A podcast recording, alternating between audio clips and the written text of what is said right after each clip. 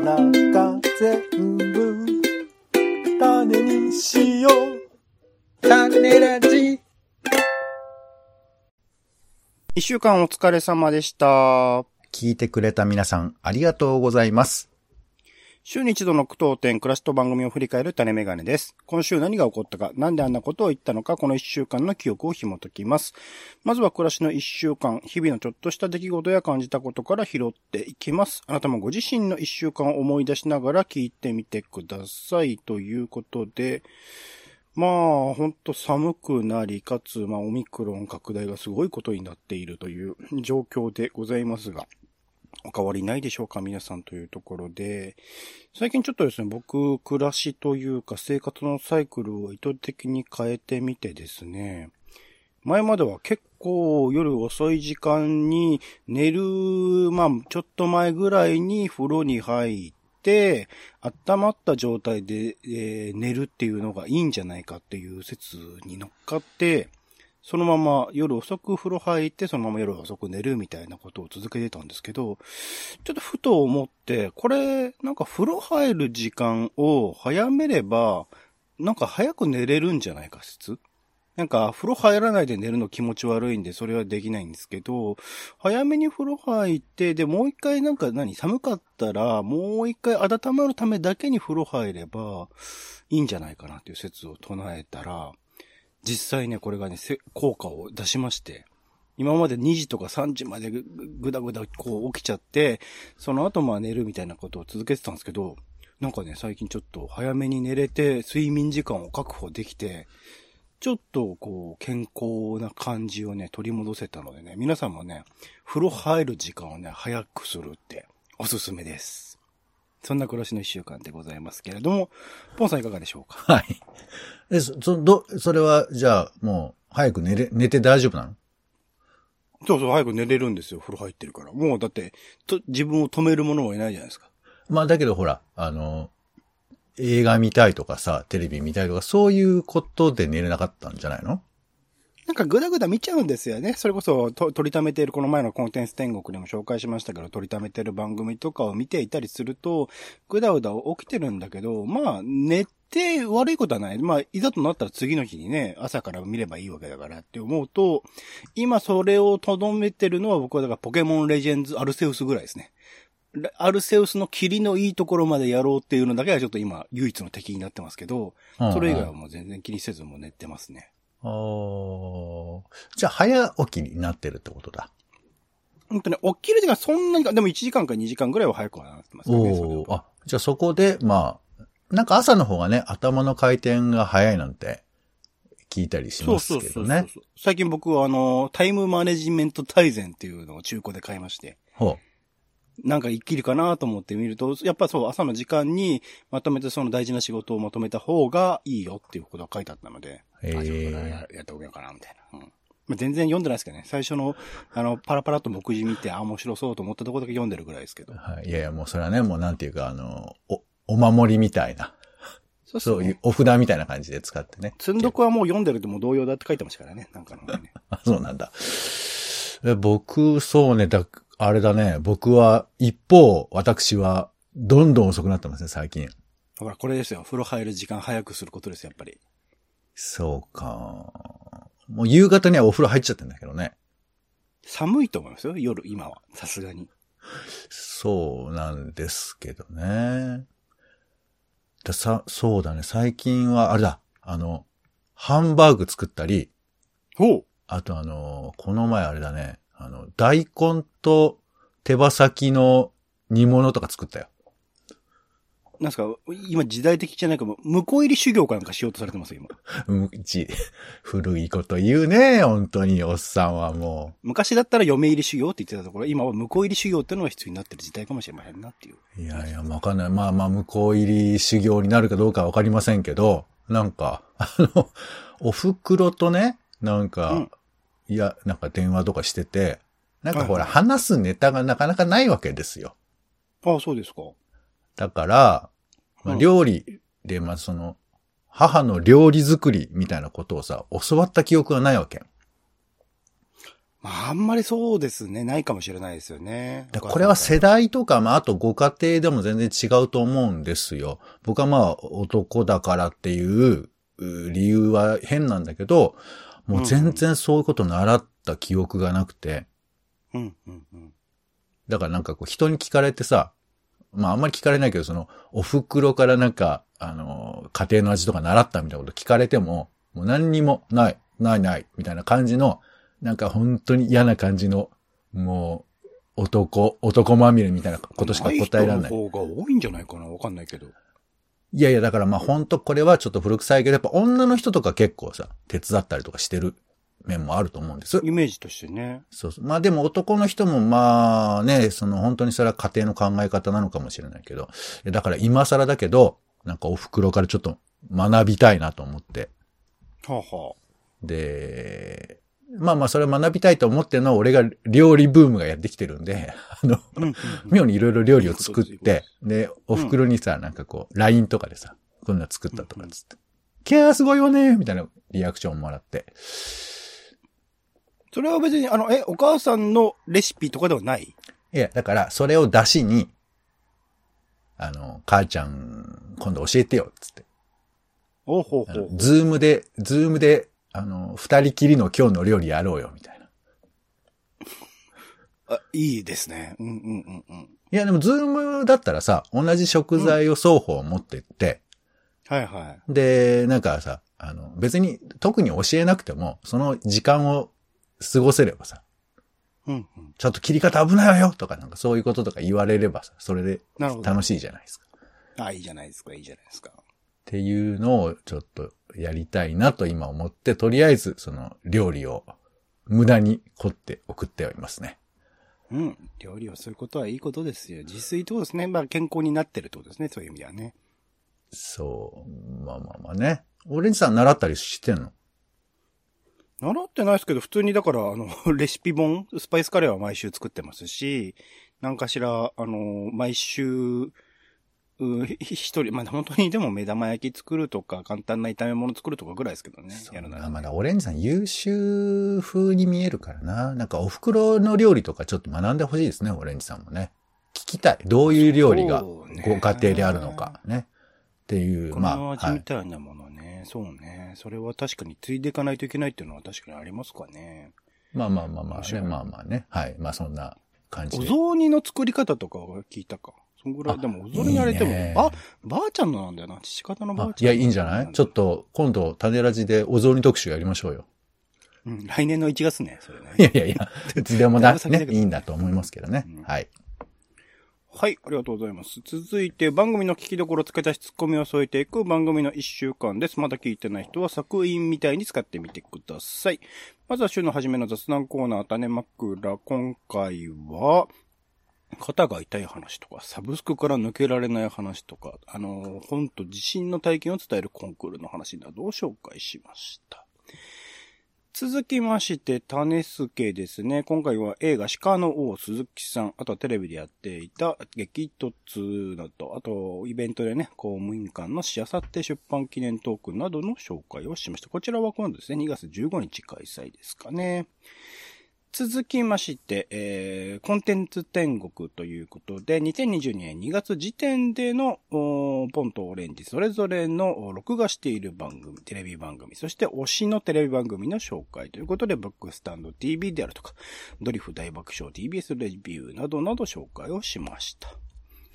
続きまして、つんものですね。ポンさんの家にあった、あ使わないけど捨てられないものの使い方、行方をいろいろと考えてみました。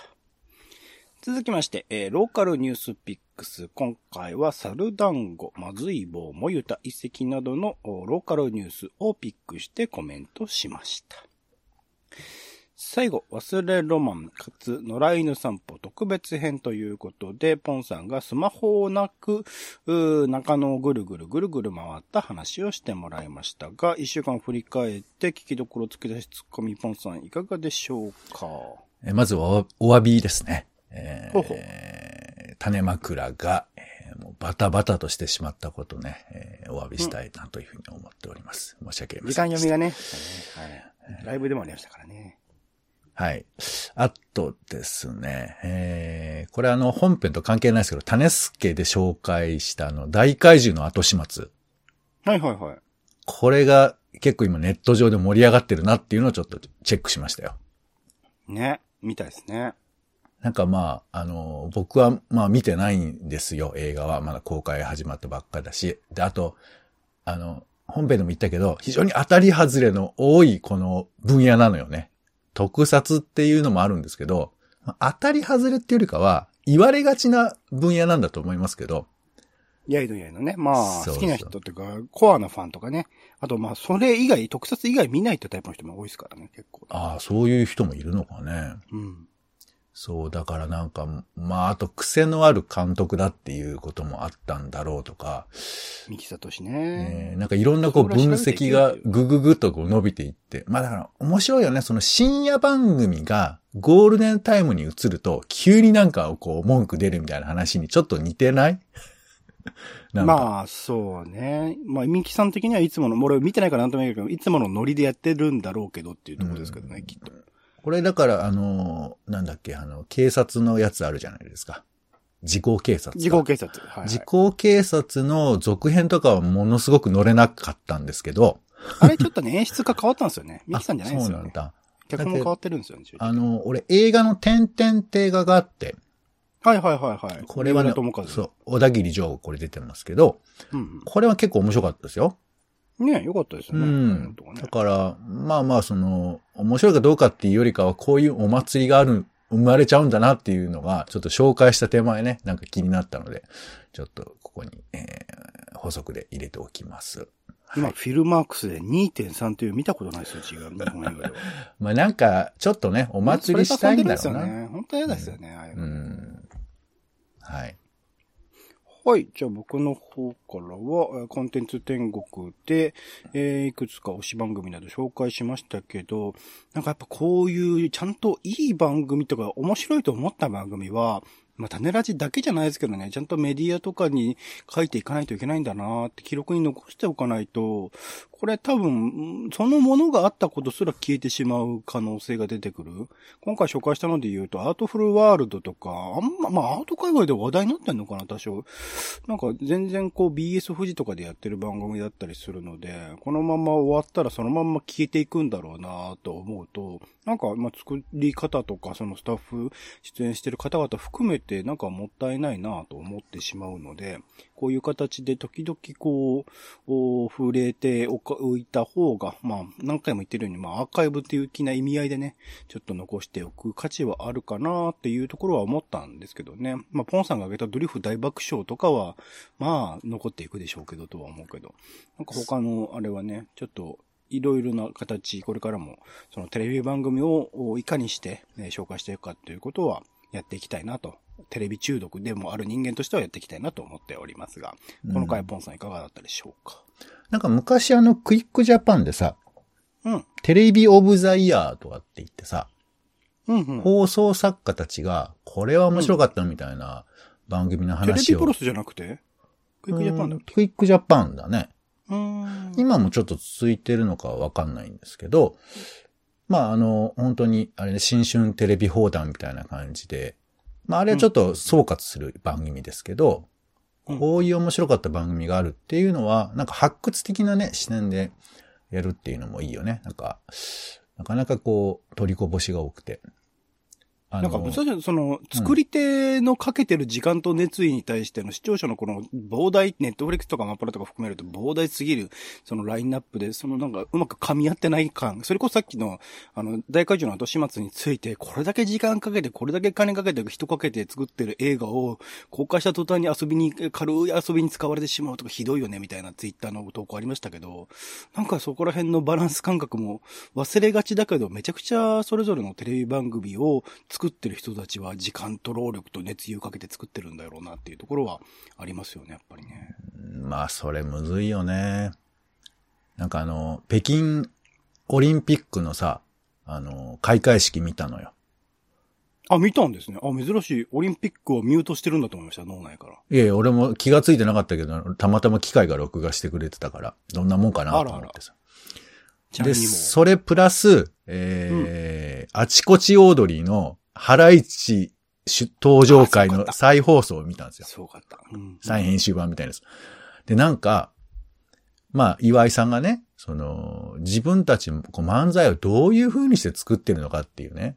だから、お前を受け取り人としてしっかりしろみたいな話をまあしてるんですけど、あの、澤部に。澤部さんに対してね。はいまあそこはいいんだが、その、だから、素人がそういうね、なんとなく面白いとかで評価してんじゃねえよみたいなことが言ってて、まあまあその、うんうん面白込み、一理あり込みみたいなことなんですけど、うん。で、かたや、その北京オリンピックはめちゃくちゃ金かけて、めちゃくちゃ苦労して、おそらくやってるわけじゃん。あの、演出だとか。うんうんだけど、俺は思うんだけど、やっぱり、あの、もちろん評論はできないかもしれないけど、面白いか面白くないかやっぱこっちの自由だなって思うわけ、改めて。うんうん。当然そうですね。そこで、そうそうまあ、あの、支配される必要は全くないですね。そうそう。どんなに苦労してても、でもやっぱりこちらに伝わってくるものでしかないなと。まあ、で、それが100て、100%でもないんだけど、なんかそういうことを思ったりして、まあ、そう、向こうの言い分も全然わかるにはわかるんですけどとかね。うなんかそんなことも思ったりはしました。でも前提としてですね、だからどれだけ時間かけてるか、その中国のあれも、まあ、ものすごい人道、非人道的なことが行われてあれは作られてるんだろうと思うと、受け止め方も多少は変わってくるけど、でもその先の、なんかやっぱ自分のね、感想はそのまま自分の感想でしかないからっていうのはありますよね。そうそう。すご、すごかったですよ、なかなか演出もね。ちなみに、えー、大和天寺ですけど、あの、はい節分会がありまして、おうおう、節分の豆を使った料理をするんですけど、巻くんだ。あのね、かわいいよ。福は内しか、あの、言わないんだって。あら。うちは鬼がいないからね、みたいな ことを言いながら巻いてましたけど。えーまあまあ、はい。それはあれ？宗教的なこと？いやいや、しゅ わかんないけど、あの、いや理由は知りません。知りませんけど、そういうことを言って豆巻きをしてました。あらあらあら。はい、以上です。ねはい、ありがとうございます。では、つ他のカイポンさんいかがでしょうか？えーっと、そうですね。つんものということではいはいやってますけども。えーまあ、いよいよね、あの、説明書とか、あの、リーフレットとかそういう話をしだしましたけども、えーみんなどうしてんだろうね、なんかね。本当になんか、人の不要品の話ってどうやって聞けばいいのかわかりませんけど、いや、それはこっちのセリフですけどね。いやいやいや、いや、だから、この番組で実験的にやってるわけこっちですけど。プラスリスナー側のセリフですけどね。はいやいや、セリフっていうか、いや、でも聞き、聞きたい、聞きたいというか聞けないじゃない、普通。い。まあ、聞けないわ、聞かないわ。うん、はい。まあ、ご興味ないですって言いたいのかもしれませんけど、その、まあ、面白いですけどね。まあ、なんかまあまあまあ、何買ったかっていうのはね。人のお家の、また引っ越しの手伝いとかするとこういうの話しやすいのかもしれないけどね。はあ、はあはあはあはあはあ、そうそう。なんか、いや、一緒にさ、あの、思い出話とかも出たりするだろうし、うん。やっぱこれ捨てろよ、いや、捨てたくないよ、みたいな、なんか綱引きとかもきっとありそうじゃん。なるほどね。あるかもねうん、。その引っ越、人の引っ越しに行けたらできるのかもしれないね、これね。はい。あーまあまあ。だそういうことを、えー想起させる回だったと思いますよ。はい。うんなんかあの、えっ、と、スパークルで有名な人、えっ、と、こんまりさん。こんまりさんは断断捨離マシーンことこんまりさんですけど、うん。あの人、ぬいぐるみとか、なんかその人格が宿ってそうなものについてどうしてるんですかね、あの人ね。うん、ときめくかととききめかないうん、もうそれだ、それだと思いますよ。マジか。すごい。そこら辺のやっぱ、なんていうんですかね、サイコパス感、違うな。なんかその、冷血感プリみたいなのがちょっと必要なのかもしれないですね、こういうね。ものまあ、なんか、あんまり俺はこういうことを主題にしたくはないけど、その、本人が、その、いろん、余計な要素でさ、例えば、市場価値が高いから残しておきたいとかさ、なんか損かもしれないみたいな、そういう余計なことでこう、判断を鈍らせるってことは、まああるのかなと思うから、まあそのいう、そういう意味では、あの、断捨離の理屈はわかりますけどね。まあ、HTML5 のぬいぐるみは多分価値はゼロでも、ポンさんの中でのね、その思い入れとかあるでしょうから。そこら辺はね誰にもらったとかね、なんかそういうこと、俺があの時は何してたとか、そういうことはやっぱ思い出すっちゃ思い出すよね。そうっすよね。そういうのは、そうか。ちゃんと捨てるんだろうな、こんまりさんはな。捨ててるんだろうな。どれだけのぬいぐるみを殺してきたんだろうな。いや、まあ悪く言わないでください。はい。続きましてでは、えー、ローカルニュースピックスですね。なんかこういう演じる、かつ、こう、コンパクトにやるのは、ちょっと定期的、なんか僕も今、種ラジのドラマの企画とかいくつか考えてたりはするので、なんかね、時々はこういう演じる系のものをやってみたいなっていうのはまた思ってるのでね、ちょっといろいろ企画していこうと思っております。ちょっと演じるってよくわかりませんけどね。えー10分未満の、未満の回ですので、あの、うんお暇な方、お暇でない方もちょっとね、我慢してお暇じゃない方におすすめですね、むしろね。はい、他の回はいやいや、逆に言えばもう聞かない方がいいですっていうことも言えますけどね。はい。はい。聞いても何もないけどってことですね。はい。いいですね。ニュースは本当です。じゃあ他の回いかがでしょう、パンさん。はい、最後ですね。えー、野良犬散歩の、まあ、番外編でしょうか。えー、今回目的地が、目的地側があって、えー方法がないっていうね、そういう回でしたけども。いいですね、野良犬っぽいですね。これ、冷静に考えてですね、僕ちょっと本編でうっかりしてたんですけど、これまあ、土地で中野に向かうんですよ。中野さんのね、写真展だから。うん。だけど中野さんの写真展を中野でやってるって確証はどこにあったんだっていうさ。中野区広いっすもんね、そういえばね。そうなんですよ。荒井薬師かもしんないしね。野方かもしんないし。そうですねね。っていう意味では、まあ、賭けだったなっていう。そのことを言えよって思いますけども。はい、未だに見つかってないっていう放送だったら面白いですよね。ねどこにあるのか、そうそうそう。だからそこはちゃんと、そういうことをちゃんと担保しながらトークしないと、えー、まだまだだなと、私ね、後で思いました。はい。あとまあ僕はだからこのスマホの下旅すごく良かったので、まあ、スマホだけじゃなくてね、普段持ち歩いていてある種中毒的になっているものを一回ない生活みたいなものは、ちょっとやっぱいいのかもしれないなと思って。まあ、まあそれの重要性とかね、あのー使い方をまた改めて考え直すっていう意味でも、単純にそのデトックス的な意味合いだけではなく、いいのかなと思うので、このスマホなし旅はね、定期的にポンさんにはちょっとやってレポートしてほしいなって思いますね。これあの、俺、結果は分かってるけど、オリンさんこれやってみたら？そうね。でも時間がないんだよな、そういうのやってる。なかなか時間が取れないんですよね。やりたいんですよ。本当に気持ちとしてはやりたいんだ3、けど3時間ぐらいとかでさ、なんかどっかうん行くだけ行くと。でも、もう一切物は持たないと。うんうんうんうん。さすがに1日持たないは苦しいでしょ。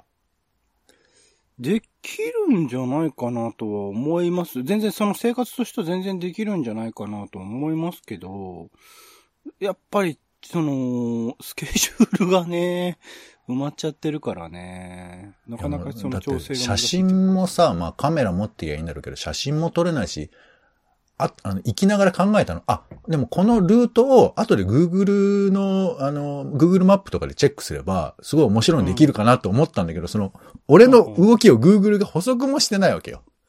うんうんスマホ持ってないから。そうだね。だから、つ、つまんねえなとも思えるし、俺の脳みその中に刻み込まれたとも言えるので、まあね、うんあのー聞いてる方もお暇がありましたら、ね、スマホを一旦うちの中で折って、埋めてから出かけてもいいかなと思いますけど。やっぱ、前もそういう、えっ、と、スマホデトックス旅みたいなの自分で企画したことはあるんですけど、結局実現しなかったんですけど、うんなんか、えっ、と、全くそういうものを持たずに、なんか、電車でか、現地に行って、で、現地で各自こういろいろ歩いてきて、その歩いてきた旅の結果を、あの、発表するみたいな企画を考えていたんですけど、かそういう、まあコロナ落ち着いたらって話にはなってしまいますけど、なんか、うん、旅の企画とかね、ツアーの企画として、こういうスマホなしの旅をまた、ちょっと考えてもいてもいいかなと思いましたかね。ねみんなのトイレの、トイレットペーパーの棚の上にスマホが置いてあるっていう光景だけが楽しいですけどね。うん、いいと思う。豊かな気がするんだよなはい。種ラジは Spotify や Podcast などでほぼ毎日配信中です。更新情報は Twitter でお知らせしています。お好きなサービスでの登録やフォローをお願いします。また、番組の感想やあなたが気になっている種の話もお待ちしています。公式サイト、種ラジ .com のお便りフォームから送ってください。Twitter でハッシュタグ、種ラジ、ハッシュタグ、カタカナで種ラジで投稿いただくのも大歓迎です。それでは、種ラジ、今週の一曲、オレンジの方から、えー、中村佳穂さんで、さよならクレールという曲ですね。久々に音楽ライブに行きまして、かつ、えっ、と、初めて東京国際フォーラムというね、まあ、有楽町にある、なんか聞いたら東京最大級のホールらしいです。で、まあ、音響のレベルとしてもかなりいいところらしくて、まあ、ずっと2時間ぐらい圧倒されまくってて、まあ、ピアノのね、基本的に弾き語りのみで、ピアノが2、3台かな、プラス、えっ、と、シンセみたいなのが1台あるみたいな、ちょっと変わった構成ではあったんですけど、ほとんど中村佳穂さんが一人でピアノ弾き語りしていて、で、途中で、えっ、と、ゲストでピアニストの上原ひろみさんっていう、まあ、日本での認知度として、ピアニストとしては、まあ、最高レベル、まあ、世界的にも活躍されている方ですけど、その方が登場して連番などしてるっていう、ずっとそのピアノと、まあ、シンセの音色当に、と、まあ、歌声ですよね。本当歌声。まあ、紅白にもね、この前中中村さん出てましたけど、えーミレニアムパレードね、えっ、と、まあ、それすごいもので、で、まあ、比較的新しい曲、今度まあ3月ぐらいに新しいアルバムが出るんですけど、それの先行曲として、さよならクレールという曲が、なんか、これの背景を聞くと、いきなりこのさよならクレールって最初にまあ歌い始めるんですけど、それの言葉とメロディーが出てきて、で、その後、なんか調べてみたらクレールっていうのはなんか光っていう意味があるっていう風に知って、フランス語なんですけどね。なんかそれを知ってそこから曲を作っていくみたいな。で、そこから、まあ、それは5年前ぐらいで、で、5年間ぐらい、なんかずっとそこから、なんか、その当時は今の状態だと曲がちゃんと作れないと思っていたらしくって、そこから5年間ぐらい寝かせて、今ならこの曲でまた作れるかもしれないっつって、そこから広げていって、他の、メロディーやら、あの、その編曲の部分やらをやったっていう曲らしくって。なんか、こういう最初のその即興性のあるひらめきみたいなものから、なんか、丁寧にこう作り込んで、どんどんどんどん曲としての意味合いとか、そのと時々の、あの、思ってることとかをこう、埋めていくじゃないですけど、ちゃんとこう加えていくみたいなものは、なんか曲の作り方として面白いし、なんかそういう意味で言うと新しい曲みたいなものが生まれる可能性に、えー、つながる、広がるような、あの、作り方なのかなと思って面白いなと思っております。ということで、えー今週の一曲は中村佳穂さんで、さよならクレールでした。はい、えー、種メガネ以上でございます。今週も一週間ありがとうございました。お相手はオレンジと、えー私は布団に入ったらすぐ寝ちゃうので、えーのび太と同じく睡眠オリンピックに出ようかなと思っています。あなたもどうですか？ポンでした。種ラジままた。種ラジは、ポッドキャストや Spotify などでほぼ毎日配信しています。音声で配られた内容はブログで補足を、更新情報は Twitter でお知らせしています。また、番組の感想や質問もお待ちしています。公式サイト、種ラジ .com のお便りフォームから送ってください。Twitter など SNS でハッシュタグ種ラジで投稿いただくのも大歓迎です。